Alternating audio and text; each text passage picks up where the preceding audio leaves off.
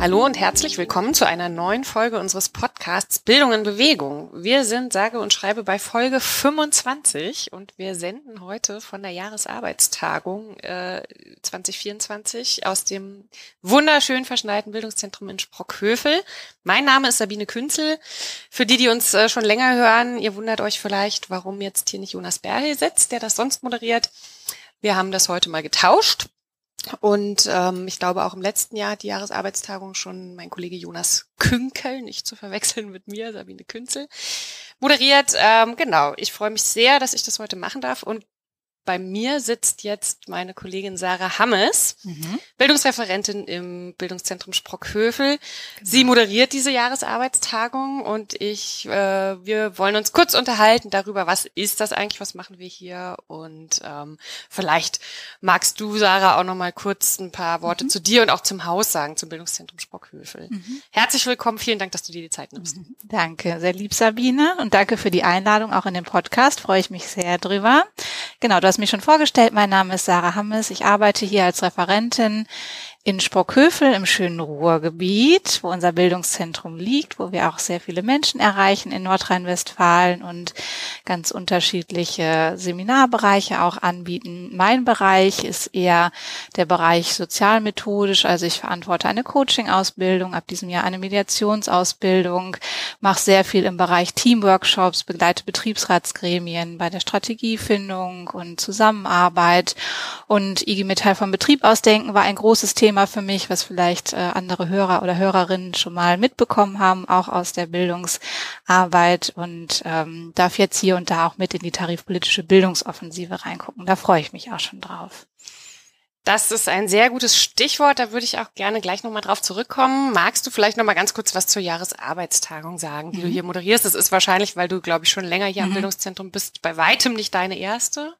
Nee, es ist nicht meine erste. Ich war leider nicht bei jeder dabei, habe es aber immer versucht, es zu schaffen, weil es so eine tolle Veranstaltung ist für Vernetzung. Also die Jahresarbeitstagung findet jährlich statt, immer im Januar, also so zum Auftakt eines Jahres, wenn es losgeht, wenn man sich auch nochmal verbinden kann und aufs Jahr gucken kann und ist eben explizit im Bildungsbereich ganz wichtig, weil dort alle Bildungsreferentinnen und der Funktionsbereich Bildung, also die Abteilung für Bildung in Frankfurt, zusammenkommen können und aufs Jahr schauen sich mit dem geschäftsführenden Vorstandsmitglied austauschen können, aber auch untereinander debattieren, diskutieren, sogar Diskurse führen können und sich auch explizit mit Themen auseinandersetzen, die uns am Herzen liegen und die wir vorantreiben wollen. Und dafür ist das einfach ja eine ganz wichtige und gute Veranstaltung aus meiner Sicht.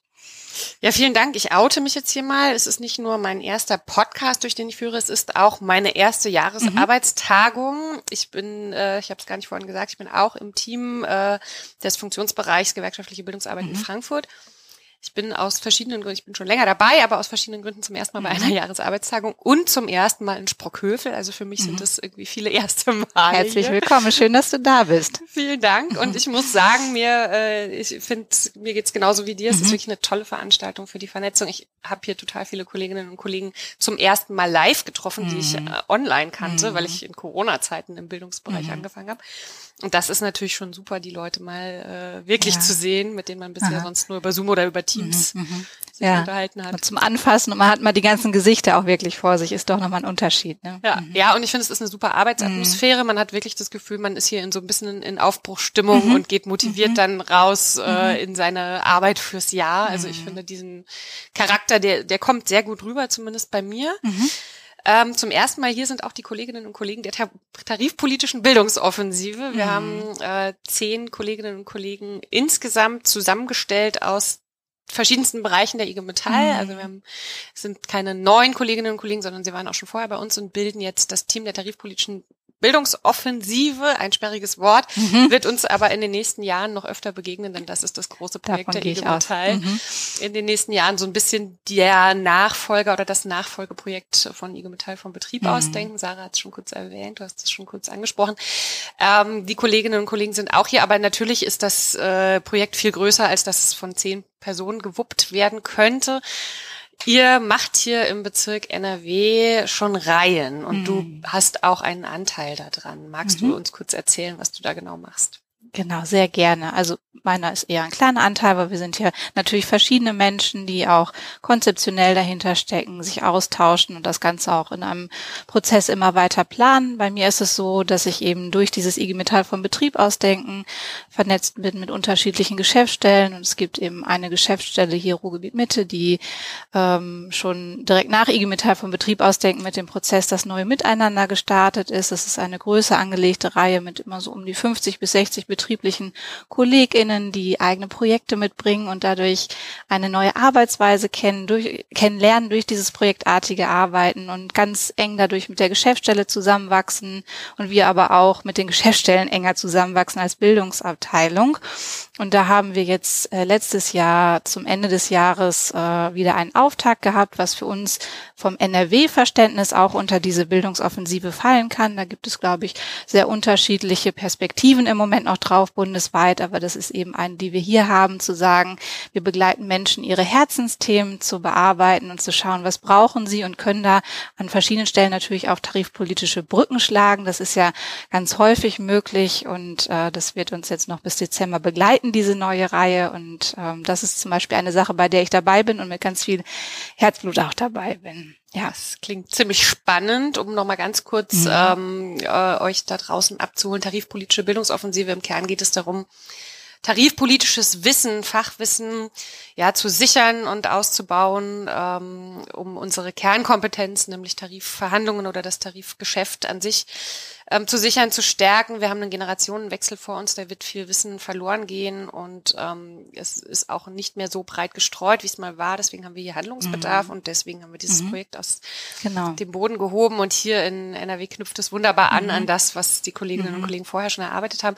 Kannst du vielleicht ein konkretes Beispiel nennen aus einem ähm, aus einer Reihe, die du jetzt begleitest, wo jemand sein Herzensthema mit reingibt und wie bearbeitet ihr das dann? Mhm. Also zunächst möchte ich noch einmal sagen, das war jetzt ein Beispiel. Es gibt natürlich ganz viele andere Geschäftsstellen, die auch in den Startlöchern stehen oder jetzt starten und die es auch alle sehr unterschiedlich angehen. Das möchte ich auch nochmal stark machen. Es gibt eine Unterschiedlichkeit, aber alle mit dem Fokus, die Arbeit zu verändern und dieses Thema eben auch in den Fokus zu nehmen. Mhm. Und äh, dafür brauchen wir, glaube ich, auch diese ganze Leute und diese ganze Power. Und ähm, ein konkretes Beispiel, also da gibt es natürlich unterschiedliche Projekte, die die Kolleginnen angehen wollen, angefangen bei, wie können wir unsere Vertrauensleutearbeit nochmal stärken und das auch tarifpolitisch denken, wie können wir da eine Brücke schlagen, bis hin zu, ähm, wie ist unser Betriebsklima eigentlich aufgestellt, wie können wir da gucken, das zu verbessern, was brauchen unsere Kolleginnen und Kollegen vor Ort? Und es geht viel um Beteiligung. Und äh, bei der Reihe, wo ich jetzt gerade bin, ist es so, dass sie gerade ihre Themen gefunden haben, wieder in den Betrieben sind, um mal zu checken, ist das überhaupt ein Thema, was ankommt? Und wir dann jetzt erst entscheiden werden beim nächsten Mal, werden es die Themen sein, gibt es noch mal etwas nachzujustieren und dann ganz konkrete Projektziele entwickeln. Okay, super. Klingt sehr spannend. Ich bin mir sicher, dass wir immer wieder davon hören werden. Wahrscheinlich wird es ein bisschen ähnlich wie bei IG Metall vom Betrieb aus ja. laufen, dass mhm. es immer mal wieder Zwischenberichte oder mhm. auch sowas mhm. wie Boxenstopps oder ich weiß nicht, wie es mhm. dann heißen wird, geben mhm. wird, wo man reflektiert und drauf guckt. Ich bin sehr gespannt, wie es weitergeht. Das hat ja in manchen Bezirken gerade erst angefangen oder kommt gerade ins Rollen. Bei mhm. euch ist es schon ein bisschen mhm. länger, äh, ihr seid schon ein bisschen länger unterwegs. Ich will das auch gar nicht so viel weiter ausführen, denn mhm. wir haben noch ähm, mehrere andere Gäste, die auf uns warten. Ja, Deswegen spannend, glaube ich. Mhm. Würde ich dir jetzt erstmal vielen lieben Dank äh, sagen, dass du dir die Zeit genommen hast, uns äh, kurz ein paar Einblicke zu geben. Und ja. dann geht die Jahresarbeitstagung ja auch noch ein bisschen weiter und wir haben noch volles mhm. Programm und du hast noch die Moderation äh, bis zum Schluss. Das heißt, du bist eh auch noch gut eingebunden, deswegen möchte ich dir auch gar nicht, äh, möchte ich dich gar nicht länger aufhalten. Ja, danke für die Einladung. Hat mir viel Spaß gemacht, hier zu sein. Vielen, vielen Dank. Liebe Hörerinnen und Hörer, herzlich willkommen. Wir sind auf der Jahresarbeitstagung 2024 der gewerkschaftlichen Bildungsarbeit im schönen, verschneiten Bildungszentrum Sprockhövel. Hatten heute schon einen ereignisreichen, interessanten Tag mit viel Input. Das ist der zweite von drei Tagen und bei mir sitzt jetzt unser ähm, ganz besonderer Gast heute. Ich freue mich, dass er sich jetzt nochmal ins Gespräch mit mir begibt, und zwar äh, Albrecht von Lucke, vielen sicherlich bekannt als Politikwissenschaftler, als Journalist und vor allem als Mitherausgeber Redakteur vor allem, ja. Redakteur vor allem, danke. Mhm. ähm, der Blätter für deutsche und internationale Politik. Herzlich willkommen, Albrecht. Schön, ja, dass du da bist. Danke, Sabine. Ich freue mich sehr. Ja. Vielleicht magst du einfach ganz kurz nochmal was über dich sagen für alle, die dich nicht kennen und dann können wir ins Thema einsteigen. Ja, du hast das, das Wesentliche eigentlich zu meiner Person schon gesagt. Ich bin jetzt seit 20 Jahren äh, Redakteur. Wir haben gerade jetzt 20-jähriges Jubiläum der Blätter in Berlin. Das heißt, habe seit 25 Jahren für die Blätter geschrieben, war davor Korrespondent, an sich Jurist und Politikwissenschaftler, aber vor allem, und deswegen bin ich besonders glücklich, heute hier bei euch sein zu können, ich habe vor ein paar Jahren die Ehre gehabt, den Otto Brenner Spezialpreis zu bekommen und heute das erste Mal für mich in Sprockhövel zu sein, nach einer so ja großen Zäsur auch bei den Gewerkschaften. Ich habe heute den schönen Satz geprägt äh, von Otto Brenner zu Christiane Benner. Da ist viel im Schwange und dann das eben das Zweite. Es ist ein so äh, demokratiepolitisch so entscheidendes Jahr. Da freue ich mich ganz besonders in diesem äh, großartigen Haus zu sein und im Namen von Brenner, der heute mir schon im Foyer begegnete, zu euch zum Thema äh, herausfordernde Demokratie. Ich, mein Thema war ja ein Stück weit überschrieben, Kampf dem dreifachen Faschismus, also eine dreifache Herausforderung, das heute thematisieren zu können. Da bin ich sehr glücklich. Ja, ähm, genau. Wir hatten nämlich schon einen recht intensiven Input von dir und konnten danach auch nochmal diskutieren. Und einiges ähm, aus dieser Diskussion und auch aus dem Input würde ich jetzt gerne hier mit in diesen Podcast reinholen und ähm, nochmal mit dir besprechen, auch für euch Hörerinnen und Hörer, ähm, die nicht dabei sein konntet. Wir haben den, Auf, den äh, Vortrag aber aufgezeichnet und auch die Debatte. Das heißt, die werden wir euch auch an anderer Stelle zur Verfügung stellen. Das schreiben wir auf der Webseite nochmal, wo ihr das dann findet. Ja, vielen Dank, Albrecht, ähm, dass ich jetzt das Vergnügen haben darf, nochmal äh, ganz, ganz persönlich mit dir zu sprechen und nicht in der großen Runde.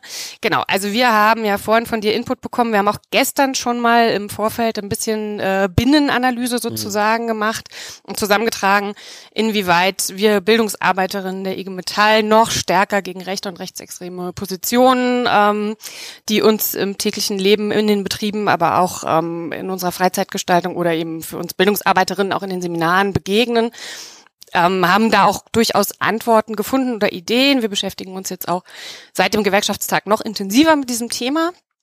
Ähm, das ist aber jetzt so unsere Binnenperspektive. Was ist denn deine Außenperspektive dazu auf die IG Metall? Wo ist der Anknüpfungspunkt für uns, ganz besonders als Gewerkschafterin und auch als Bildungsarbeiterin?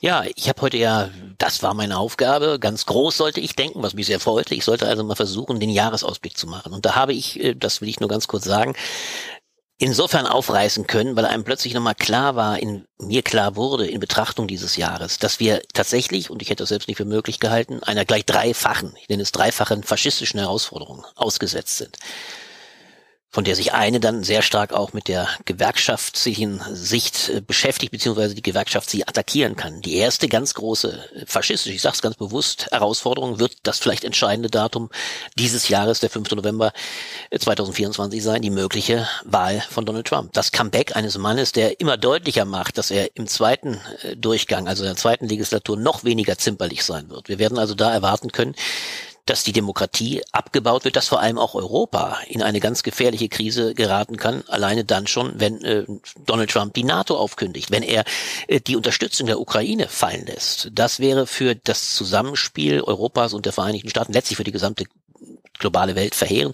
Zumal eben im Inneren Donald Trump, das macht er ja immer deutlich, mit Rechtsstaat und anderem nichts im Schilde führt. Er hat ja das große Phänomen, dass er in diesem Jahr quasi gleichermaßen Wahlkampf betreiben muss. Offensichtlich furios, die ersten Vorwahlen hat er gewonnen, äh, aber nebenbei x Gerichtsprozesse vollzieht. Also ein erstaunliches, ein, ein bedrohliches Phänomen, das aus dem Herzen der stärksten Macht äh, der Welt, der demokratischen äh, Großmacht USA, nach außen natürlich immer auch äh, bedenklich agieren, gelinde gesagt, aber trotzdem Demokratie, dass aus dieser plötzlich, die man eigentlich aus historischer Beobachtung eigentlich vor einem Faschismus für gefeit gehalten hat, dass aus dieser ein Faschismus entstehen kann. Das ist eine ganz neue Herausforderung für den gesamten Westen und eigentlich für die gesamte Welt. Das hat eine zweite Komponente, und ich sag's mal sehr pointiert, es gibt einen Faschisten in Europa, der nur darauf wartet, dass diese Wahl am 5. November für Donald Trump ausgeht, das ist, Don, äh, das ist Wladimir Putin. Wenn man sich das Regime Putin anguckt, dann kommt man nicht an der Faktor vorbei, dass wir es dort mit einem imperialistischen Regime zu tun haben, das die Auslöschung der Ukraine im Schilde führt. Das hat Putin selber in einem großen Artikel beschrieben und dem es letztlich daran gelegen ist, mit einem übrigens auch nach innen faschistoiden System in Russland äh, letztlich alles, was divers ist, was nicht dem homogenen, äh, russifizierten Charakter entspricht, was übrigens auch Opposition bedeutet, allem brutalstmöglich zu begegnen. Das sehen wir in der Unterdrückung jeder, jeder Opposition, aber auch der Medien, äh, zum Teil einer Gleichschaltung der Gerichtsbarkeit. Insofern ist die erste Wahl, die dann ins Hause steht dieses Jahres, jedenfalls die erste global bedeutsame, in, bedeutsam in Anführungszeichen, nämlich im März in Russland eine Scheinwahl. Das ist der zweite, die zweite faschistoide Herausforderung, der wir zu begegnen haben und die für Europa eine ungeheure Herausforderung darstellt, weil Europa gerade mit Blick auf den 5. November sich die Frage stellen muss, wie könnten wir uns so autonom äh, neu aufstellen? Militärisch übrigens auch in Fragen der Abschreckung, wenn uns die Vereinigten Staaten von der Fahne gehen. Wenn unter Donald Trump plötzlich nicht mehr die Unterstützung für Europa existiert, wird Europa sich viel stärker fragen müssen, was können wir machen? Das sind die beiden globalen großen äh, Herausforderungen eines neuen Faschismus. Aber wir haben auch innerpolitisch, und das ist natürlich dann die zentrale Herausforderung für die IG Metall, wir haben auch in Deutschland mit der AfD, und es ist ja nie deutlicher geworden, auch wenn man sagen muss, wer sich mit der AfD beschäftigen, beschäftigt hat, konnte wissen, was dort in Potsdam soeben diskutiert wurde, nämlich die Verbindungen aus einem, muss man deutlich sagen, rechtsradikalen Teil der AfD, die in Teilen immer schon rechtsradikal war, mit einem noch rechtsradikaleren Segment in der Bevölkerung, der identitären Bewegung, im Zusammenspiel mit ähm, starken finanziellen Kräften so etwas aufzubauen, wie eine Organisation, der dezidiert daran gelegen ist, Teile der deutschen Bevölkerung zu deportieren. Das ist ein, ein, ein, eine, eine so klar bisher vielleicht für viele Teile der Bevölkerung nicht, noch nicht äh, klar gewordene Neujustierung beziehungsweise faschistoide Positionierung der AfD, dass man auch feststellen muss, auch hier in Deutschland haben wir es zumal mit Blick auf die drei Wahlen im Osten im September dieses Jahres mit einer echten rechtsradikalen, ja, faschistischen Herausforderung zu tun. Und das ist natürlich etwas, gerade auf diesem innenpolitischen Segment, was die Gewerkschaften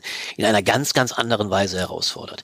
Bisher haben und da sehe ich natürlich auch eine Chance. Bisher haben weite Teile der Gesellschaft meinem Eindruck nach, das belegen die Proteste, die wir jetzt erleben, die ja sehr erstaunlicherweise in großer Zahl in, ganzen, in der ganzen Republik aufploppen. Sie haben so etwas wie einen, einen Weckruf bedeutet. Offensichtlich war Potsdam ein Weckruf und ich sehe eine große Chance der Gewerkschaften mit all ihren Verbindungen in die Zivilgesellschaft, mit ihrer Nähe an der Bevölkerung, dem großen Verdikt, was die Populisten immer im Schilde führen. Wir sind nah beim Volk.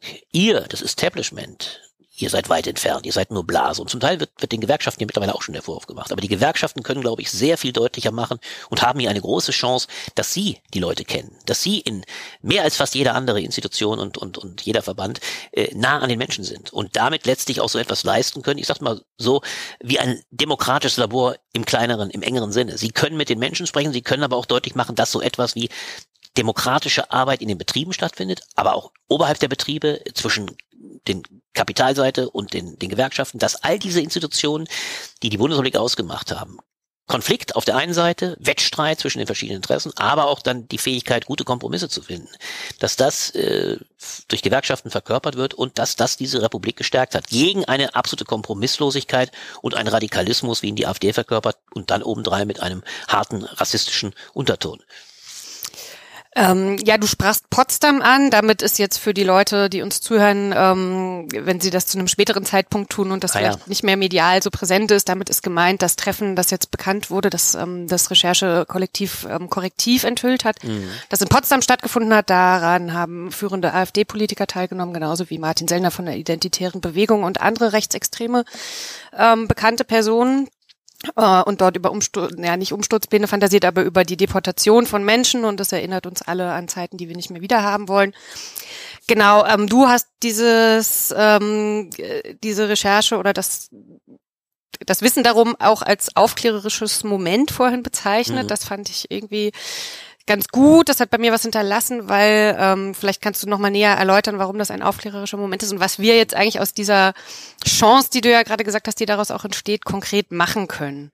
Ja, ich glaube, es ist ich habe sogar mal in einem Interview einen Glücksfall genannt. Das ist natürlich eine polemische Bezeichnung, weil viele erstmal sehr erschrocken waren über die Tatsache, dass sich dort rechtsradikal, übrigens jeder Couleur aus der AfD und jenseits der AfD, du hast den Namen Martin Sellner genannt, getroffen haben. Aber ich meine tatsächlich, äh, dass es eine auf, absolut aufklärerische Komponente für viele Menschen hat, weil sie plötzlich erkennen, wie radikal die AfD im Innersten Circle ist. Denn man muss zum Beispiel eines feststellen, es war ein engster Mitarbeiter von, von Alice Weidel, der daran beteiligt war. Alice Weidel sah sich übrigens dann irgendwann auch genötigt, contre coeur, also wider Willen. Sie hat ein paar Tage gewartet und als sie feststellte, der Proteststurm wird immer größer, hat sie diesen Mann entlassen. Ein ehemaliger Bundestagsabgeordneter. Also man sieht, ganz mitten im Zentrum der AfD stecken Rechtsradikale. Und das Phänomen, dass beispielsweise Björn Höcke über Jahre jetzt schon unge völlig unbehelligt fast mit den Identitären aufs engste Kontakt hat, äh, Martin Sellner bewundert, ihn immer wieder äh, eingeladen hat äh, in das äh, Kubik, äh, äh, Kubitschek-Institut äh, für Staatskunde da im Osten. Das heißt, das alles zeigt,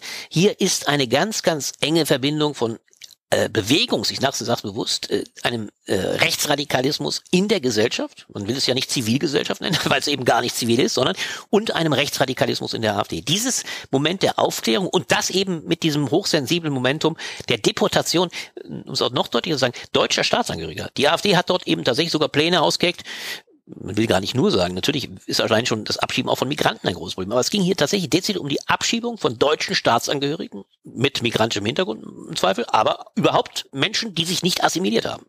Und das bedeutet natürlich nichts anderes in der Tradition. Man denkt an beispielsweise das Madagaskar-Projekt der Nazis. Das war also vor der Elimination, aber die Pläne gab es damals auch. Alles, was missliebig ist, das schieben wir ab. Und auch Deutsch, ungeachtet ob deutsche Staatsangehörige. Das hat, glaube ich, den Charakter eines Augenöffners für erhebliche Teile der Be Bevölkerung, die plötzlich realisiert haben, hier ist etwas im Gange, was wir dezidiert nicht wollen. Und das ist eine, natürlich eine enorme Mobilisierungschance. Man merkt plötzlich, dass sich auch junge Menschen auf die Straße gehen, hier muss ich Einspruch erheben. Ich will nicht, dass mein Nachbar, der Migrationshintergrund hat, der eben vielleicht kein Biodeutscher ist, dass der deportiert wird. Das sind plötzlich Momente, wo aus einem, und es hat immer wieder äh, solche Phänomene in der Geschichte gegeben, dass aus einem Moment der Aufklärung so etwas erwachsen kann wie eine Bewegung und ein neuer Schub in der Richtung Demokratisierung. Und da, glaube ich, können, Demo äh, können Gewerkschaften andocken. Sie können etwas daraus machen, im positiven Sinne.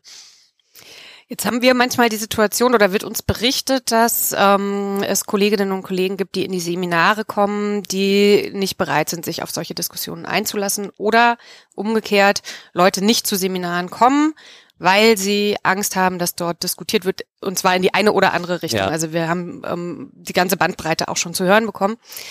Ähm, uns ist natürlich klar, dass wir diese Debatte trotzdem führen müssen und auch wollen. Da haben wir vorhin auch drüber gesprochen, ähm, ob es eine Option sein könnte, etwas unbequemer im Seminarraum zu werden. Aber wie, was machen wir mit den Leuten, die, ähm, die diese Debatten nicht führen wollen, mit denen wir nicht reden können, die wir vielleicht irgendwie schon verloren haben oder die sich auch auf Fake News beziehen, die haben wir ja auch in unseren Reihen. Ja. Unsere Mitgliedschaft ist ein Querschnitt der Gesellschaft. Wir haben AfD-Leute bei uns, das ist klar. Ähm, so ungern äh, ich das auch sagen mag, aber wir wissen das. Und ähm, genau, wo können wir denn da ansetzen, jetzt vielleicht auch speziell in der Bildungsarbeit, weil die Bildungsarbeit bietet ja eigentlich eine große Chance. Die Leute kommen ja zu uns. Das meine ich. Ihr habt ja schon einen gewissen Ausschnitt. Es kommt natürlich nicht jeder zu euch. Man muss ja unterscheiden zwischen den ohnehin passiven Mitgliedern, die Beiträge zahlen, die von euch vertreten sein wollen. Das ist der entscheidende Punkt. Ihr seid eine zunächst mal natürlich auch Interessenvertretung. Man muss auch akzeptieren, dass nicht jeder sich bilden lassen will. Er will natürlich zunächst einmal nach einer gewissen Dienstleistungsmentalität, er will von euch vertreten sein mit seinen Interessen. Diesen Teil wird es immer geben. Und da wird man auch nicht die Hoffnung haben können, dass dieser Teil äh, euch jetzt die Hütte einrennt, sage ich mal. Die wird es geben. Aber die es eben doch auch gibt, das sind diejenigen, die plötzlich, und das halte ich für so entscheidend, um mal ganz groß zu greifen. Es gibt Momente in der deutschen Geschichte, ich denke mal an 68, das war natürlich ein wesentlich größerer Einschlag, als Benno Runesorg am 2. Juni 67, das war ein Jahr davor, aber daraus erwuchs 68 erschossen wurde. Es gibt Momente der, des Aufbruchs, wo ein, ein, eine Gesellschaft in der Lage ist, eine Situation neu zu begreifen. Und dieses, dieses Schockmoment halte ich in dem gegenwärtigen Zeitpunkt für denkbar, weil Leute begreifen, aha, wir haben es mit einer so radikalen Herausforderung zu tun, die ja auch nicht irgendwo operiert. Diese AfD schickt sich an, im Osten die stärkste Kraft in drei Bundesländern zu werden. Sie ist obendrein auch in der Gesamtrepublik mit über 20 Prozent mittlerweile angekommen. Deutlich stärker übrigens als die Kanzlerpartei. Ein Irrsinn, nicht? Die AfD rangiert fast 10 Prozent oberhalb der SPD. Also auch ein ungeheurer Niedergang der Volkspartei SPD das ist ein Moment, wo ich glaube, wenn es vor allem daher einhergeht mit dem Gefühl, es betrifft uns im Nahbereich.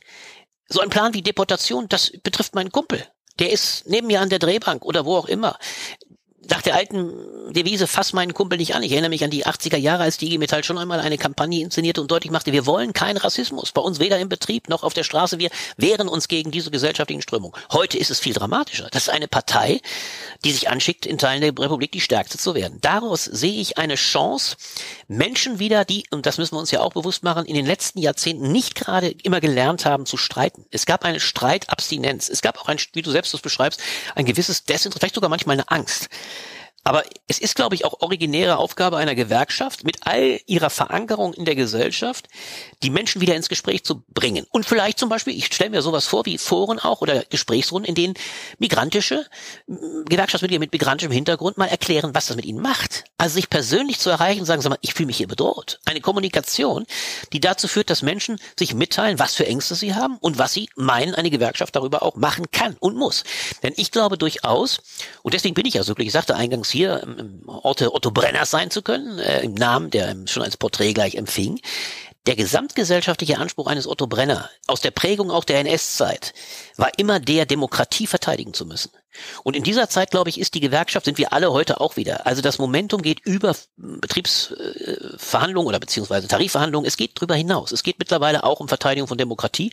Und da glaube ich, dass diese Mischung in Gewerkschaften, Teile aller, Gesell aller alle, jedes, jedes Teil der Gesellschaft dort in euren Reihen zu verkörpern, eine Chance bietet, äh, diese Kommunikation wieder zu tätigen. Und Leute genug auch da sind, die, die das kommunizieren können und, und darüber, ja, eine, eine größere gesamtgesellschaftliche Demokratiedebatte in die Wege geleitet werden kann. Sollte die IG Metall also wieder stärker gesellschaftspolitische Akteurin werden in der Öffentlichkeit? Wie ist da deine Außenwahrnehmung auf die IG Metall? Unbedingt, unbedingt. Ich war ja lange Zeit, ich durfte ja viel schon bei euch diskutieren, viele Bezirk Mitte in, in äh, Jahresrhythmus quasi, bei den Jahresversammlungen und immer wieder habe ich damals eher noch stärker gesagt, auch die das Einbringen in den parteipolitischen äh, Zusammenhang hätte, fände ich wichtig. Ich finde es nach wie vor schade, dass Gewerkschafter mit ihrer Nähe zur arbeitenden Bevölkerung kaum in Parlamenten vertreten sind. Jedenfalls nicht, klar, Gewerkschaftsmitglieder, aber nicht explizit auch Gewerkschaftsfunktionäre. Denn wir müssen uns schon bewusst machen, dieser Eindruck, auf dem die AfD Politik macht und leider übrigens auch erhebliche andere Teile der Gesellschaft mittlerweile, denken wir an die Bauernproteste, äh, die ja mittlerweile so etwas werden wie Ampel muss weg Proteste. Dort wird zunehmend artikuliert, dass der die Blase, so ist der Kampfbegriff äh, dieser Populisten, damit meine ich weniger die Bauern, die AfD, die Blase in Berlin eigentlich schon längst nicht mal die Basis versteht. Gewerkschafter haben dort eine viel wichtige, eine sehr wichtige Funktion, weil sie an der Basis sind. Deswegen habe ich Gewerkschafter in der Politik immer für wichtig erachtet. Aber das ist ein schwieriges Unterfangen. Ich weiß, wie schwer es auch ist, in die, in die Parteistrukturen einzudringen, wie aufwendig. Äh, ich kann gut verstehen, dass das, dass Gewerkschafter auch anderes machen. Aber jetzt geht es mir um noch was viel gravierenderes. Ich glaube, die gesellschaftsprägende Kraft der Gewerkschaften, also als enorm wichtiger Teil dieser Gesellschaft, ist jetzt gefordert. Mehr und weit mehr gefordert als nur, jetzt muss man das ja auch mal hart formulieren, als primär als Interessen Interessenvertretung der arbeitenden Bevölkerung.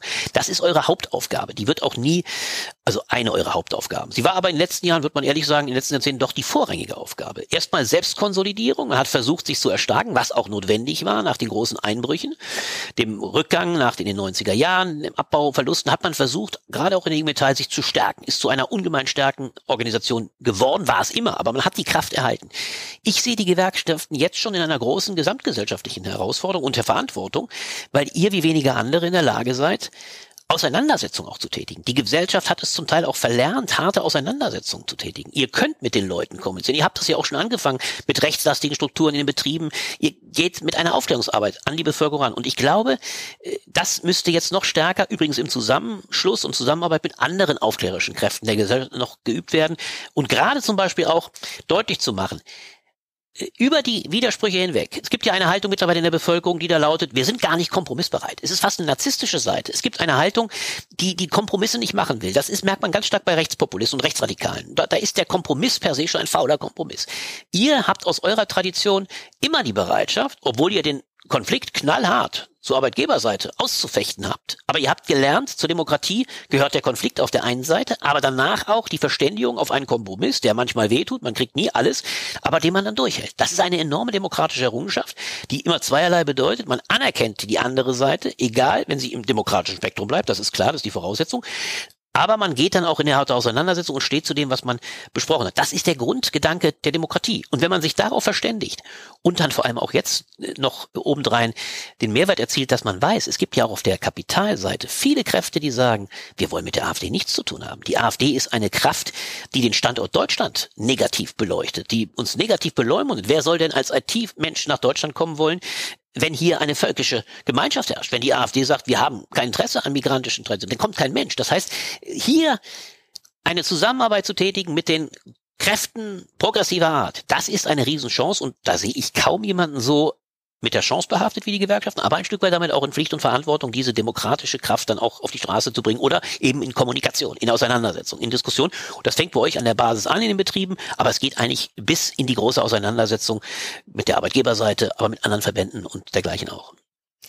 Ja, du sprachst vorhin, das hat bei mir tatsächlich ähm, für so ein aufklärerisches Moment gesorgt. Du hast den Satz gesagt, die Feinde einer Demokratie sind immer nur so stark, wie die Demokratie ja. schwach ist. Ja. Ähm, und dann eben das eingebettet in die äh, in die Darstellung, in was für einem eigentlich desolaten Zustand unsere Demo Demokratie mhm. gerade ist mhm. und vor allem, dass unsere demokratischen Kräfte letztendlich durch ihre Schwäche die AfD erst so stark gemacht haben und eben ja. auch weiterhin machen und die AfD daraus ihre große Stärke zieht und sich teilweise auch einfach hinstellen kann und gar nichts machen muss, sich ja. nur äh, abwartend äh, zurücklehnt und ihr die ja. Leute zufliegen. Genau, also das hat mir nochmal so ein bisschen die Augen geöffnet, wie dramatisch die Lage ist. Äh, wir haben dann nicht mal mehr über die Landtagswahlen gesprochen, die mhm. anstehen, mhm. aber das ähm, eingebettet. Das ergibt sich daraus. Das ergibt sich daraus. Genau. Ja. Und ähm, das ist was, was ich auch gerne äh, den Hörerinnen und Hörern mitgeben würde, eben auch als Augenöffner, dass äh, das, was du gerade gesagt hast, wir müssen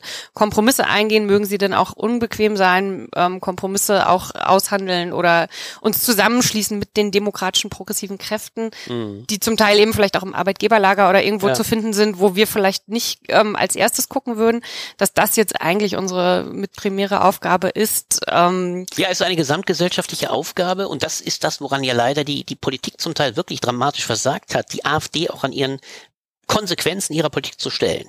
Und da die Politik so schwach ist, ich meine, man kann das nicht leugnen, die ganze Debatte nur als konkretes Beispiel, um es mal sehr aufzuhängen. Wir führen momentan eine, eine hoch engagierte Debatte über die Frage eines AfD-Verbots oder auch einer Unterdrückung, sag ich mal, oder einer, einer Aberkennung der, des passiven Wahlrechts, also des sich gewählt werden lassen können von Björn Höcke über Artikel 18 Grundgesetz. Das würde bedeuten, man kann ihm das Grundrecht, sich zur Wahl zu stellen, entziehen, wenn er im Kampf gegen die Demokratie sich befindet. Beides ist denkbar. Beides ist aber aus praktischen Gründen nicht geeignet, in kürzester Zeit diesen Erfolg zu zeitigen. Das Parteienverbot geht über Jahre. Das heißt, die Parteien würden trotzdem an der Wahl teilnehmen können, die AfD in dem Falle.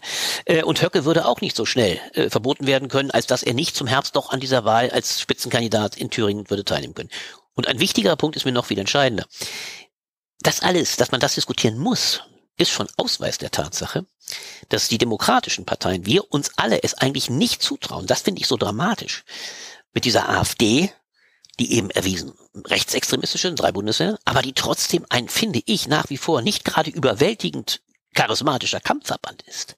Das alleine ist schon Ausdruck einer solchen Schwäche von unseren Volksparteien, übrigens gerade auch dieser Regierung, um es ganz deutlich zu sagen, ich habe es noch nie erlebt und ich befürchte, dass äh, es sofort gehen, weitergehen wird, dass eine Demokratie nach zwei Jahren, muss man hart zum, weitgehend abgewirtschaftet hat. Es gibt eine absolute Anti-Ampel-Stimmung, die weit über die, über die Bauernschaft hinausgeht und die leider auch, und das ist das Scheitern und das Versagen dieser Regierung, die ganz maßgeblich auf das Versagen der Ampel zurückzuführen ist. Eine Koalition, die über zwei Jahre sich nur behagt hat, behagt ist noch gelinde gesagt, die sich bekloppt hat, eine äh, FDP an der Spitze, die permanent die anderen Parteien versuchte vor sich herzutreiben, Opposition gegen die Grünen vor allem zu spielen, muss ich das Wort von Gigi Sarai mal vorgegenwärtigen, dem Generalsekretär, sagte, die Grünen seien ein Sicherheitsrisiko.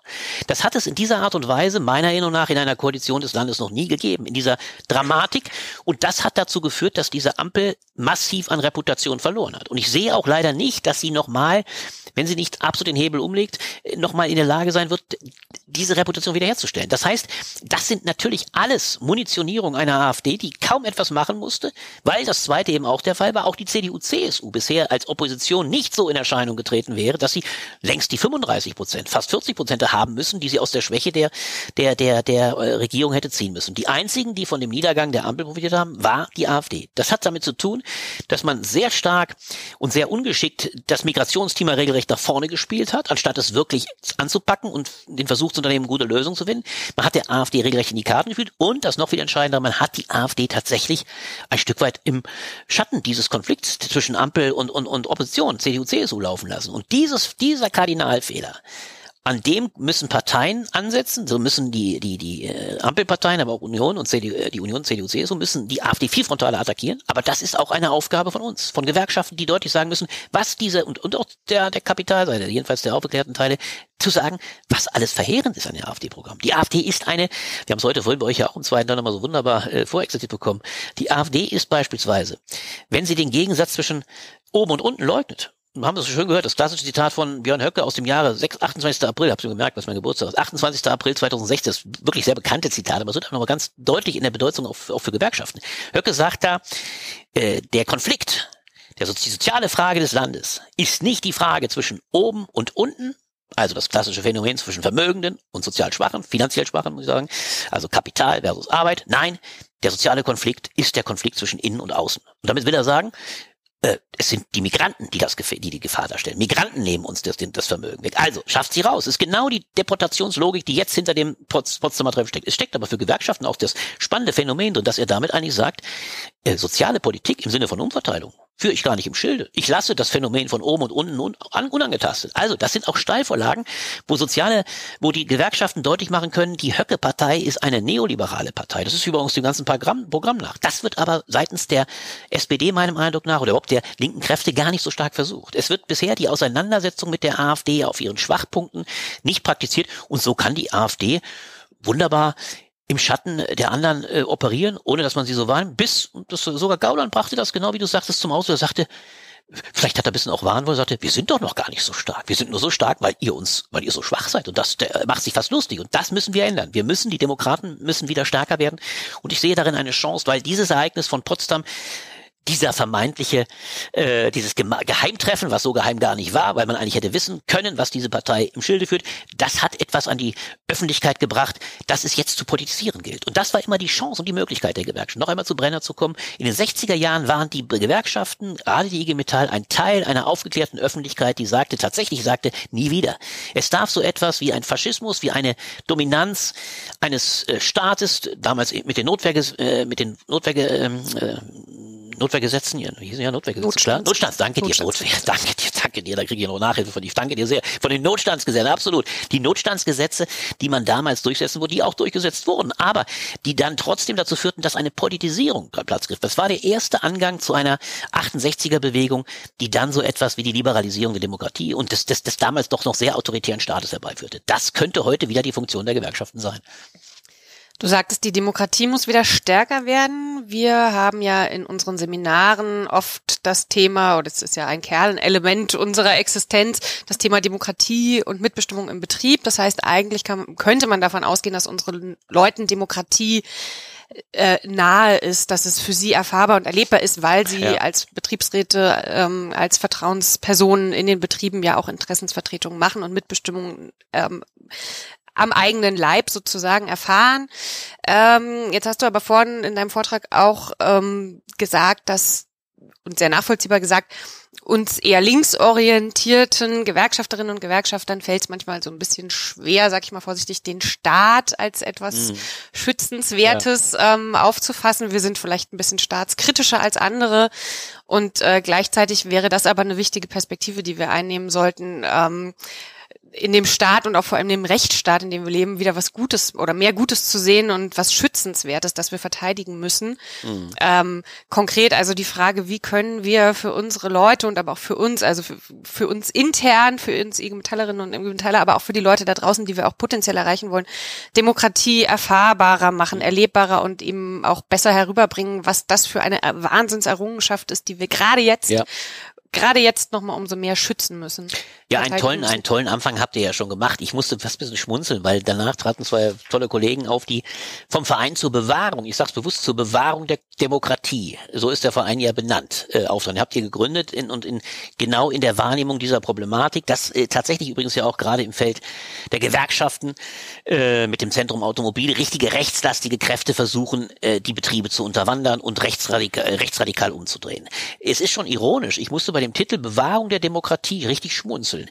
Bewahrung ist ein natürlich klassisch konservativer Begriff, der äh, ist der Inbegriff des konservativen, konservativ, konservative Strömung will etwas bewahren. Die Linke begreift sich klassischerweise als progressive, entwickelnde, hierüber hinausdenkt. Das ist der Bewahrungsgedanke ist der Linken nicht sonderlich inhärent. Und ironischerweise gibt es das klassischerweise eher bei den Grünen, Bewahrung der Schöpfung. Ich musste also schmunzeln, aber jetzt ist der Groschen gefallen. Aha, wir müssen die Demokratie verteidigen.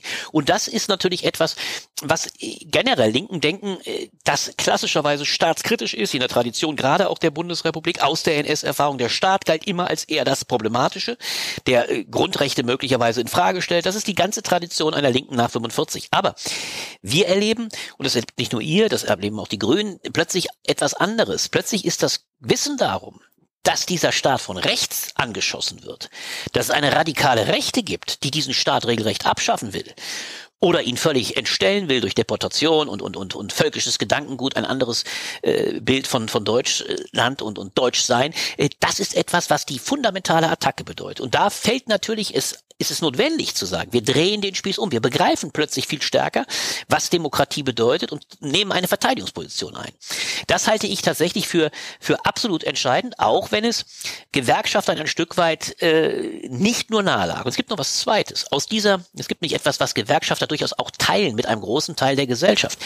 Wir haben uns, seien wir doch mal ehrlich, nach 1989, 90 völlig daran gewöhnt gehabt, dass diese Demokratie quasi unanfechtbar war.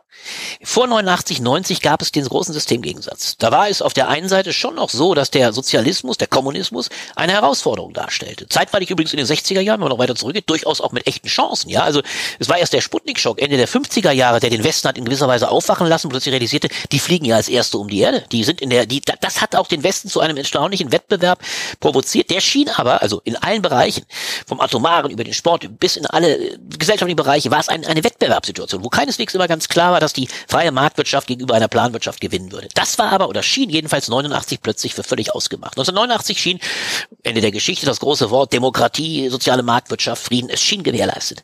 Und meinem Eindruck nach ist da über in diesem Zeitpunkt die ganze Gesellschaft in einen gewissen Dornröschenschlaf eingetreten, was unsere Demokratie anbelangt. Parteien wurden als, ja, Parteienpolitik macht irgendjemand, ist aber nichts weiter Wichtiges. Und Gewerkschaften, sage ich ganz deutlich, habe ich oft Diskussionen mit euren Kollegen, auch gerade Jungen erlebt, die haben sowieso eine Reserve gegenüber Parteipolitik regelrecht gehabt. Wir machen hier Betriebsarbeit, wir holen raus was raus, wir gehen gegen das Kapital. Das war die Fraktion, die man stark machte. Parteipolitik, das interessierte nicht. Ja, vielleicht hat man ein bisschen bei der Gründung der Linkspartei mitgemischt, wenn einem die SPD zu schlecht war oder, oder so. Es war eine, eine gewisse Abfälligkeit regelrecht gegenüber. Das war aber nichts Untypisches. Die ganze Bevölkerung war äh, parteienfern. Das hat sich noch durch die Zeit der großen Koalition mal erheblich verstärkt, weil ständig die, die Ununterscheidbarkeit, die zwar nicht stimmte in, in, in Genauigkeit, aber in gewisser Weise verkörperte dieses Zusammengehen von SPD und CDU auch eine Union, eine, eine gewisse Homogenisierung der Mitte. Es gab keine, und äh, in der Merkel-Ära, die auch eine gewisse Entpolitisierung darstellte, asymmetrische Demobilisierung. Lasst uns doch die Unterschiede abschmelzen. Gab es einen, einen Rückzug aus der Beschäftigung mit Parteipolitik.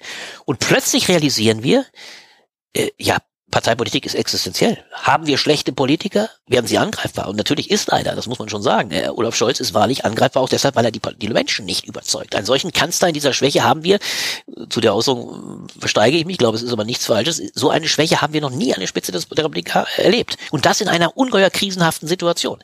Und da taucht plötzlich natürlich die Frage auf, wie müssen wir die Parteien wieder stärken? Ich bin sogar der Meinung, dass das eigentlich auch, deswegen sage ich immer, eine Aufgabe der Gewerkschaften sein müsste, Parteien in sich zu stärken, wieder stärker Parteipolitik. Aber so schwierig es ist zeitlich, aber da, da, das ist das, was geboten ist und, und überhaupt jetzt zu erkennen, ohne starke Parteien, Volksparteien schwächelt die Republik, werden Populisten stark. Eben wie du sagtest, äh, die Stärke der Rechtsradikalen ist die Schwäche der anderen Parteien.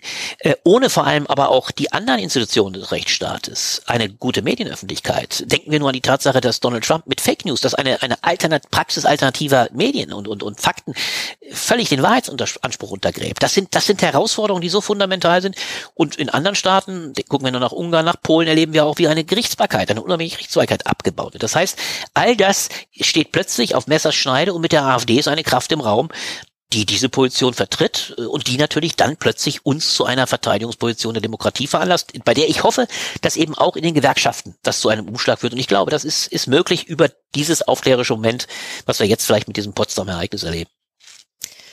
Es hört sich nach sehr viel Arbeit an, die ja. vor uns liegt. Ja. Ähm, aber das ist auch in Ordnung, denn dafür sind wir, glaube ich, auch alle mit Herzblut Gewerkschafterinnen und Gewerkschafter, weil wir diese ähm, große Aufgabe irgendwie auch gerne erfüllen. Das will ich auch sagen. Das genau ist, wir, wir kommen schon dem Ende. Ich merke das. Du hast doch recht. Jetzt haben wir auch ganz schön gearbeitet, aber ich will das immer auch positiv zeichnen. Manchmal hat man nur den Eindruck, das ist nur eine Pflichtübung. Was mir heute so wichtig ist, äh, Demokratie kann Spaß machen. Und das ist, glaube ich, das, was man den Menschen wieder beibringen muss. Ich glaube, wir haben in den letzten 30 Jahren eine echte Entwöhnung vom Streit, von der Kontroverse. Und da beneide ich euch fast. Ihr habt hier dieses Bildungszentrum, ihr habt viele dieser Art. Ihr könnt die Menschen in eine Auseinandersetzung bringen. Und wenn, ich, ist mir ganz wichtig, gerade in diesen Situationen, ich habe es ja benannt, die Möglichkeit eurer unterschiedlichen Mitglieder auch mal sich zu erklären. Was macht so eine Äußerung? Da werden Menschen deportiert mit uns. Was, was löst das aus? Da wächst bei manchen plötzlich das Gefühl, ja, ich muss diesen Staat verteidigen. Denn ich habe keinen anderen. Und es ist doch eigentlich eine ziemlich gute Republik. Das muss man sich dabei auch bewusst machen. Ja, also plötzlich so ein, so, so ein Groschen, der fällt, kann auch den, den Hebel umlegen bei all der Kritik, die wir üben können.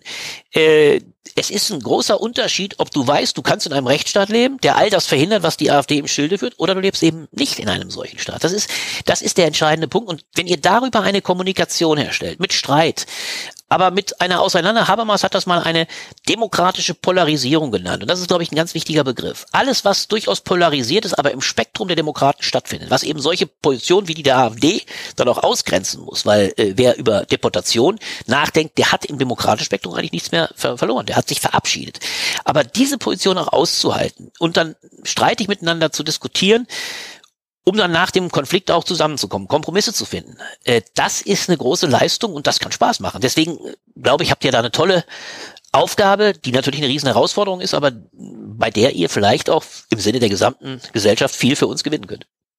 Also ich glaube, viele bei vielen sind heute durchaus Knoten geplatzt oder mhm. äh, gab es mhm. diese Aha-Momente. Ähm, ich hoffe, dass wir die auch konservieren und weitertragen. Ich gehe aber fest davon aus, für uns ist es ja so ein bisschen so ein Jahresauftakt hier. Ähm, und das, was wir dann voller Elan mitnehmen, wird mhm. dann weitergetragen an äh, die Kolleginnen und Kollegen, die jetzt hier nicht dabei waren.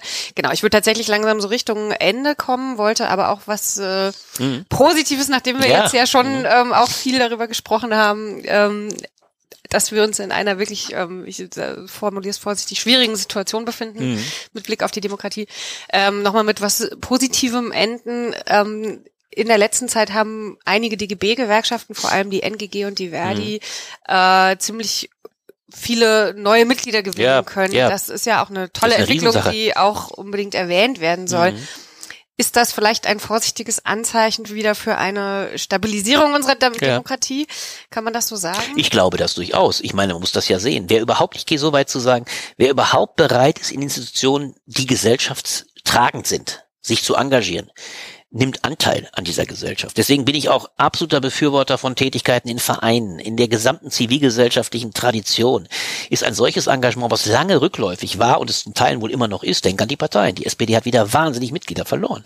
Die Parteien schrumpfen, obwohl das ist dramatisch, die SPD sogar den Kanzler stellt. Das zeigt eben, dass da etwas zutiefst nicht Identifikation stiftet. Aber wenn bei euch in Teilen Menschen sich wieder engagieren und sagen, wir wollen ja, sicher, auch unsere Interessen vertreten sehen. Das mag auch der, der, der Konfliktivität der Gesellschaft geschuldet sein. Aber wir, wir nehmen dann auch Anteil an den Debatten. Dann ist das eine Chance, in dem Sinne, wie wir es gerade diskutiert haben, Menschen wieder an die Demokratie heranzuführen und zu sagen, so, hier wird etwas, wenn es denn auch passiert, in einem größeren gesamtgesellschaftlichen Rahmen diskutiert.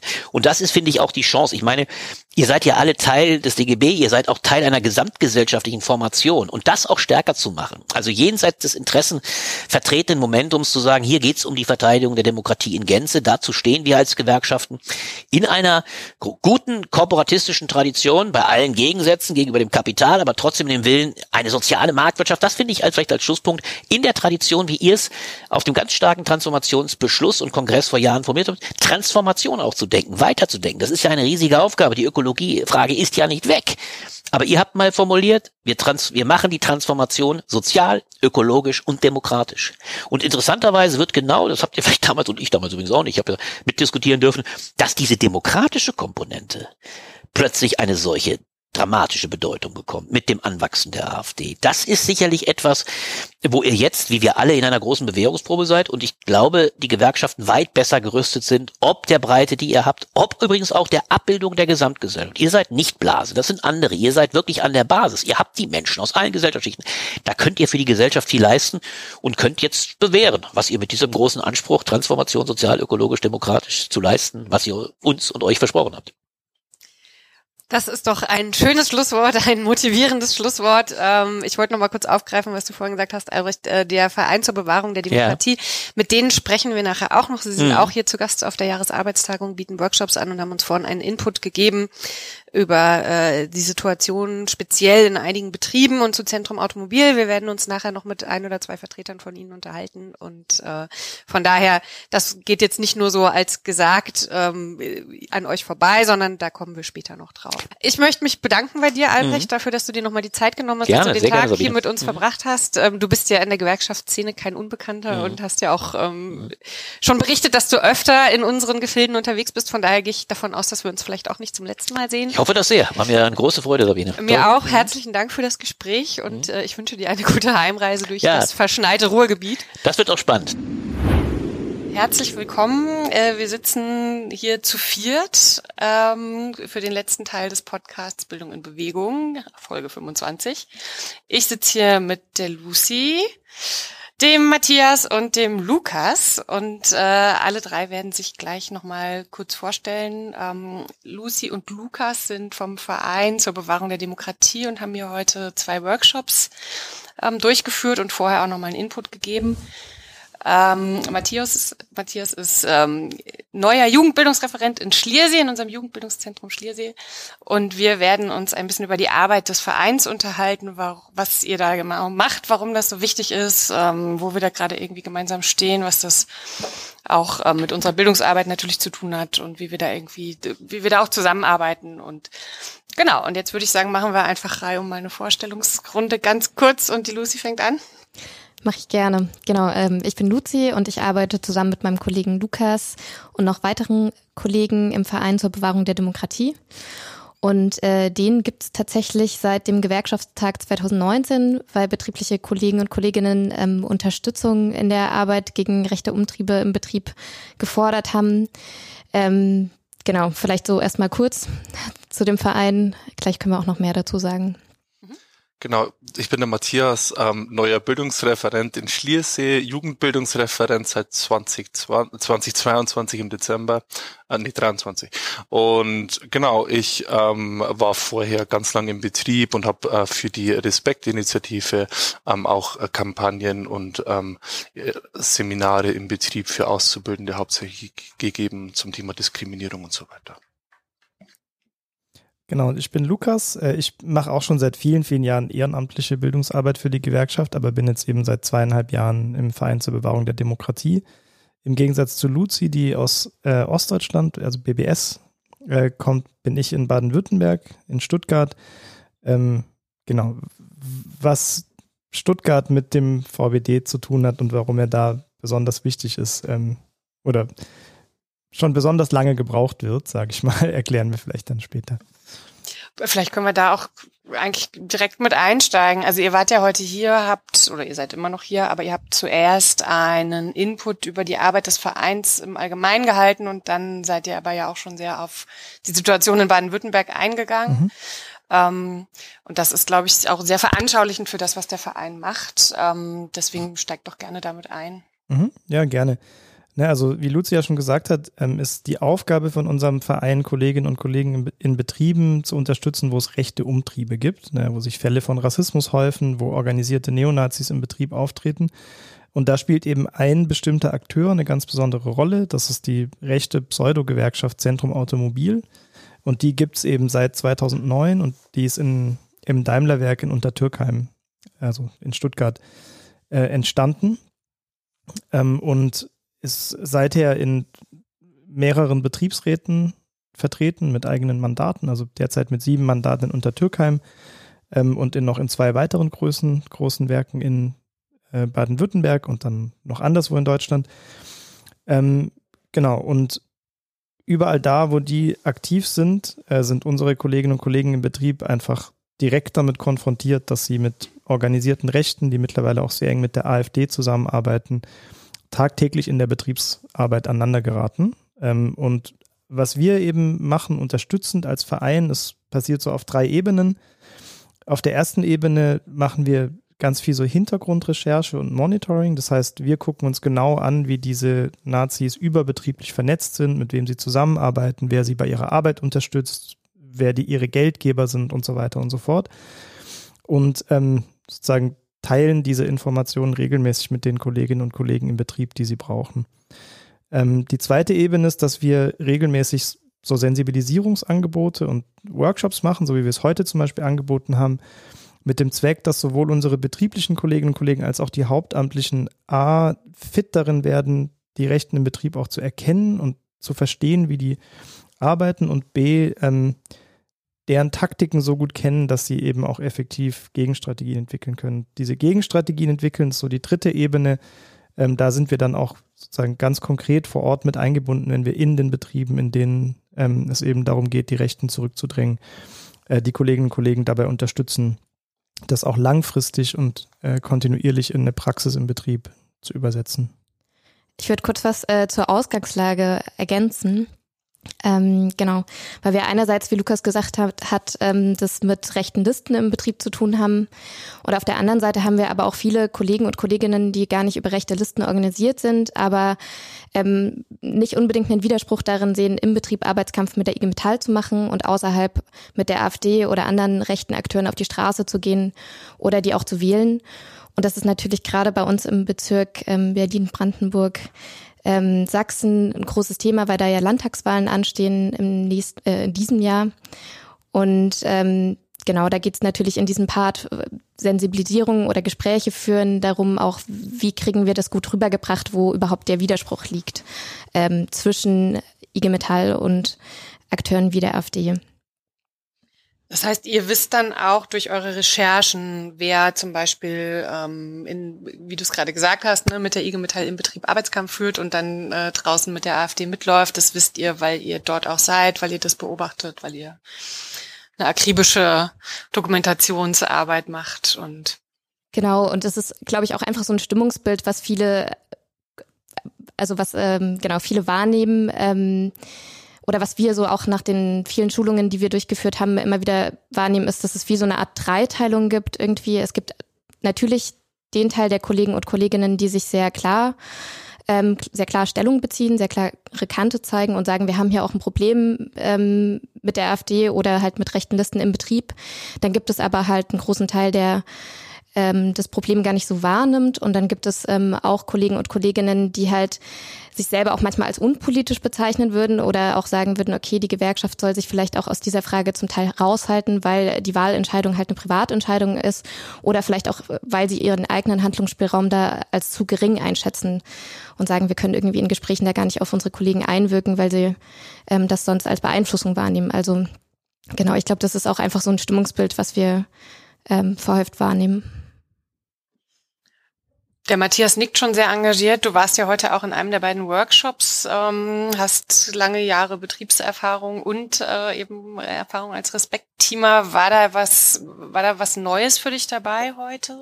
Ähm, ganz viel Neues. Ich bin auch sehr ins Nachdenken gekommen, weil ihr beide seid ja irgendwie mh, hm, so gefühlt wie die Feuerwehr, die in den Betrieb kommt, wenn schon irgendwie was da ist. Also wenn es irgendwie rechte Umtriebe gibt, wenn da sich gerade irgendwas organisiert, wenn sich da gerade was aufbäumt.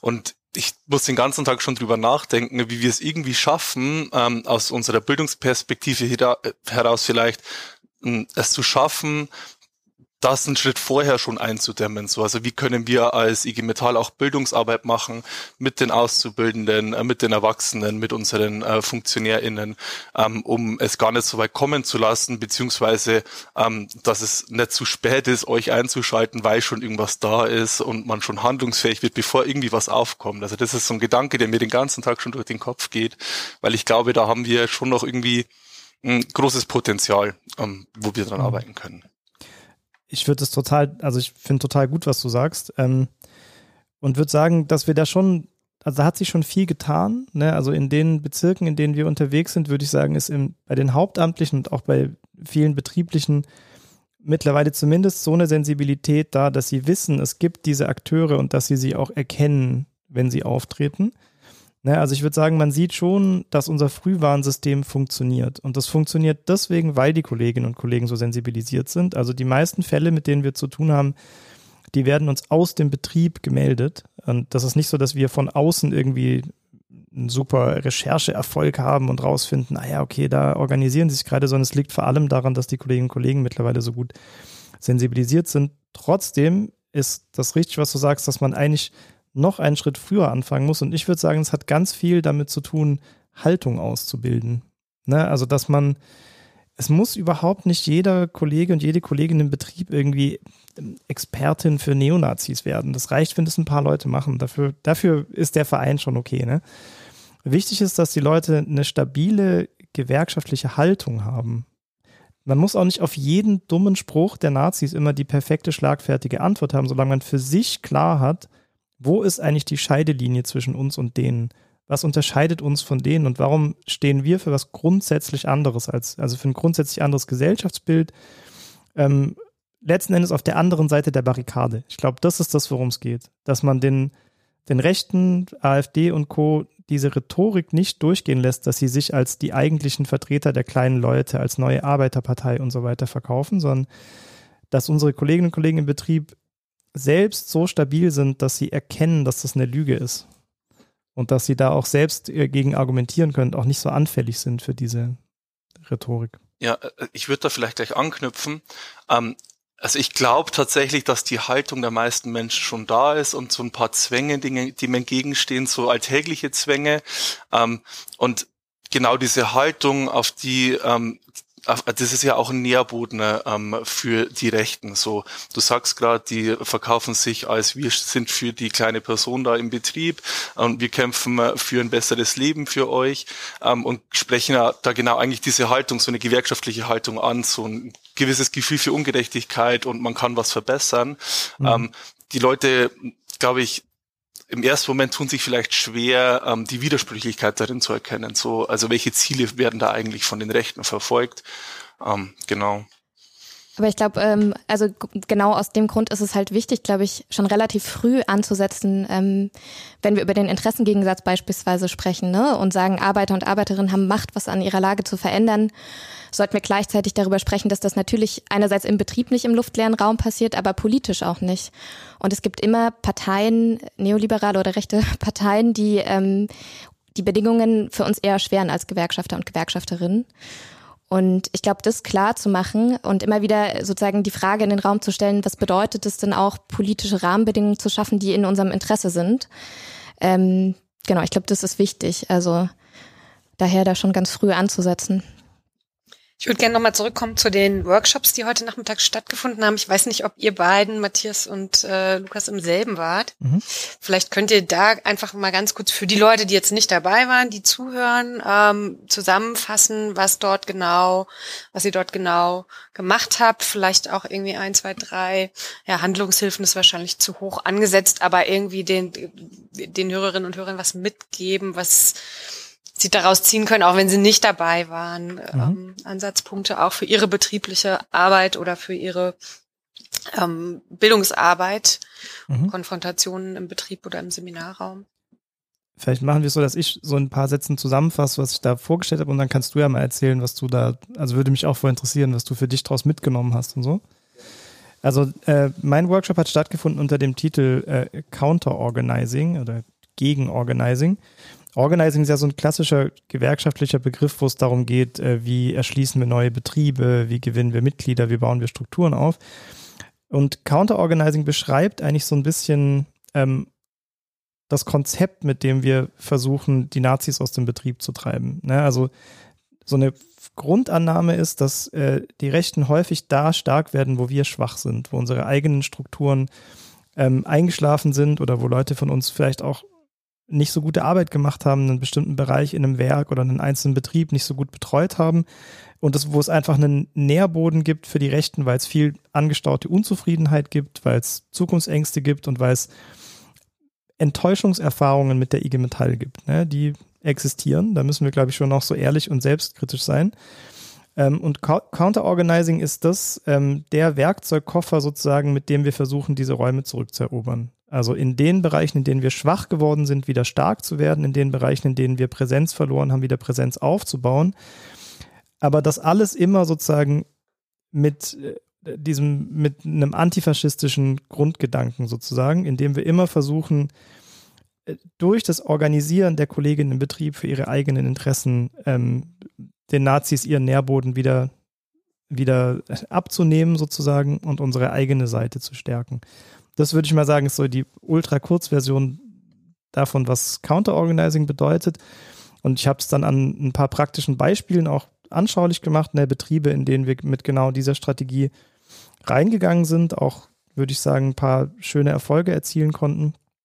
Und dann ging es uns natürlich auch darum, also vor allem in diesem Kreis hier, über so Schwierigkeiten, Herausforderungen und Fallstricke zu diskutieren. Also Dinge, die uns nach wie vor sozusagen Probleme machen. Ne? Also wie schätze ich zum Beispiel ähm, in einem Betrieb, den ich noch gar nicht kenne, die Kräfteverhältnisse richtig, richtig ein? Also woher weiß ich eigentlich, wer sind die Kollegen, die irgendwie überzeugte Rechte sind? Wer sind die Leute, die einfach nur ähm, frustriert sind und sich deswegen von der IG Metall abgewendet haben? Und wer sind zum Beispiel auch Leute, die einfach irgendwie aus Naivität oder Pragmatismus oder sowas dann zu den Rechten tendieren, weil man nur so ähm, eine wirksame Strategie entwickeln kann. Also eine klare Kante gegen die rechten Funktionäre, aber einen Kampf um die Köpfe bei allen Kolleginnen und Kollegen, die noch erreichbar sind. Und da machen auch wir Fehler. Völlig klar. Also man kann, man trifft nicht immer die richtigen Entscheidungen, man ähm, kommt nicht immer zur richtigen Einschätzung, aber ich glaube, es ist total wichtig und wertvoll, dass wir da untereinander auch einen offenen Diskussionsraum drüber haben und gerade aus diesen Fehlern auch lernen, indem wir sie gemeinsam reflektieren und auswerten. Und ich würde sagen, das haben wir heute versucht und da sind auch ein paar echt interessante Diskussionen dabei entstanden. Ja, ja voll. Ähm, du hast mich ja gerade gefragt, welche Erkenntnisse da waren. Ähm, ich glaube, die größte Erkenntnis ist eine relativ banale, nämlich, ähm, dass der Kampf gegen rechts so frustrierend und erdrückend wie die Medienlandschaft ähm, draußen ist und wie die aktuelle Situation teilweise ist. Ähm, der Kampf gegen rechts ist nicht verloren und wenn wir als Gewerkschaft irgendwie was wollen, dann haben wir auch das Können dazu, die Leute irgendwie zu überzeugen, dass Rechtswellen oder sich in rechten Strukturen zu engagieren kein Weg ist. Ich fand's super interessant. Ähm, wie man auf Leute zugeht, also dass ähm, ihr auch das mit dem Grundwiderspruch zwischen Kapital und Arbeit macht ähm, und das an den Interessen der Leute ab, äh, ableitet. Also die Leute abholen da, wo sie sind, ähm, aufzuzeigen, wer hat eigentlich welche Interessen, ihnen da sie irgendwie da selbst befähigt, ähm, die Welt einzuordnen, ein bisschen wie sie ist ähm, und im besten Fall, Fall daraus noch Utopien zu entwickeln, ähm, die für alle Kolleginnen und Kollegen da sind. Ähm, ich glaube, das ist absolut der richtige Weg aus einer gewerkschaftlichen Perspektive heraus. Ähm, und das haben ja auch die Beispiele, die ihr irgendwie aufgezeigt habt, heute ähm, nochmal deutlich gemacht, ähm, dass wenn wir wollen, ähm, und das will ich dick unterstreichen, weil ich glaube, wir können noch mehr wollen, als wir es gerade tun, ähm, dann haben wir auch die Möglichkeit, da richtig was zu bewegen. Und ja, der Kampf gegen rechts wird im Betrieb entschieden. So, also das ist so eine Grundhaltung meinerseits, ähm, weil da stellen sich die materiellen Fragen, die die Menschen bewegen. Tolles, fast schon Schlusswort, aber ich würde eigentlich ganz gerne noch eins von diesen Beispielen würde mich noch total interessieren, eins von diesen konkreten Beispielen, die du vielleicht auch genannt hast im, im Workshop heute Nachmittag. Wo konnte eure Arbeit tatsächlich Früchte tragen? So ein bisschen auch als Ermutigung. Du hast ja auch gerade sehr ermutigend gesprochen, Matthias, und jetzt nochmal für die Leute draußen. Ähm, und dann vielleicht zum Abschluss könntet ihr nochmal ähm, sagen, wie man euch erreicht oder wo man euch findet, wo ihr überall tätig seid, für den Fall, ähm, dass eine Zuhörerin, ein Zuhörer auch ähm, bedürf, das Bedarf, das Bedürfnis hat, ähm, euch mal zu kontaktieren, weil es betrieblich ähm, genau solche Vorfälle gibt. Mhm. Ah, ich, würde, ich nenne jetzt mal ein Beispiel, das äh, schon so ein kleines bisschen länger in der Vergangenheit liegt und vielleicht ohne den Betrieb namentlich zu nennen, weil ich jetzt ungern über die Köpfe der Kolleginnen und Kollegen im Betrieb hinweg irgendwie über deren Erfahrung jetzt was in der Öffentlichkeit berichten möchte. Aber ich würde sagen, zum ersten Mal ähm, haben wir dieses Counter-Organizing-Konzept in, ähm, in einem großen Automobilwerk erfolgreich angewandt, wo es eben einen bestimmten Werksteil, eine Produktionshalle gab, in der die Rechten relativ großen Zulauf hatten, was damit zu tun hatte, dass unsere eigenen Strukturen sich äh, da nach und nach rausgezogen hatten und es eine große Unzufriedenheit damit gab. Ähm, und die Rechten eben relativ erfolgreich in diesem Betrieb über so eine Kümmererpolitik eigentlich geschafft haben, die Leute zu erreichen. Also indem sie ihnen in ihren kleinen Alltagsproblemen und sowas zugehört und hier und da, wo sie halt konnten, geholfen haben, immer auf Grundlage unserer Betriebsvereinbarung und so weiter, ne? also immer über so eine Trittbrettfahrerpolitik. Ähm, und wir haben es im, im Vorfeld der Betriebsratswahlen vor mittlerweile zwei Jahren ziemlich erfolgreich geschafft, da die Präsenz ähm, unseres Vertrauenskörpers Schritt für Schritt wieder hochzufahren, indem wir eben so Konzepte wie regelmäßige ähm, Begehungen in der Halle, Betriebsrats, ähm, Infotische und so weiter sozusagen mit angestoßen und begleitet haben, was langfristig dazu geführt hat, dass die Rechten ziemlich an Boden verloren haben in diesem konkreten Werksteil und was sich am Ende auch in den Wahlergebnissen bei der Betriebsratswahl niedergeschlagen hat. Also die haben da gut ein Drittel ihrer Stimmen verloren. Ähm, und ich würde sagen, das hat ganz klar ähm, mit der Gegenstrategie da im Betrieb zu tun. Ich würde sagen, was insgesamt unsere Erfahrung bisher gezeigt hat, ist, was gar nicht funktioniert, ist so eine Kopf in den Sand Taktik. Das führt immer dazu, dass die Rechten im Windschatten sozusagen sich erstmal etablieren.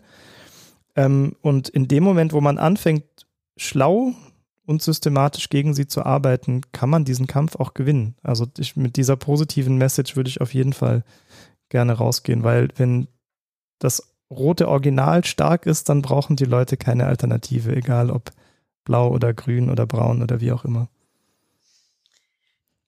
Genau, und vielleicht jetzt noch zu der zweiten Frage, wie man uns erreichen kann. Ich würde sagen, am ehesten über die Geschäftsstellen einfach zu gehen, wenn ihr ähm, konkreten Handlungsbedarf bei euch habt im Betrieb.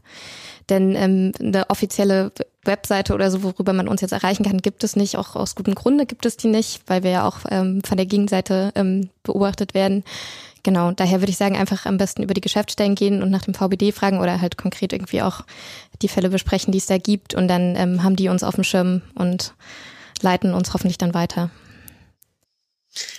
Wunderbar, vielen Dank. Ich glaube, wir können die Runde, also wir könnten wahrscheinlich noch sehr, sehr, sehr lange uns weiter austauschen. Vielleicht machen wir das auch noch äh, in der Kneipe oder so. Aber für den Podcast würde ich die Runde schließen und danke euch ganz, ganz herzlich, dass ihr da wart, dass ihr euch die Zeit genommen habt. Und ich hoffe, wir sehen uns nicht zum letzten Mal. Und äh, ja, macht's gut, einen schönen Abend noch.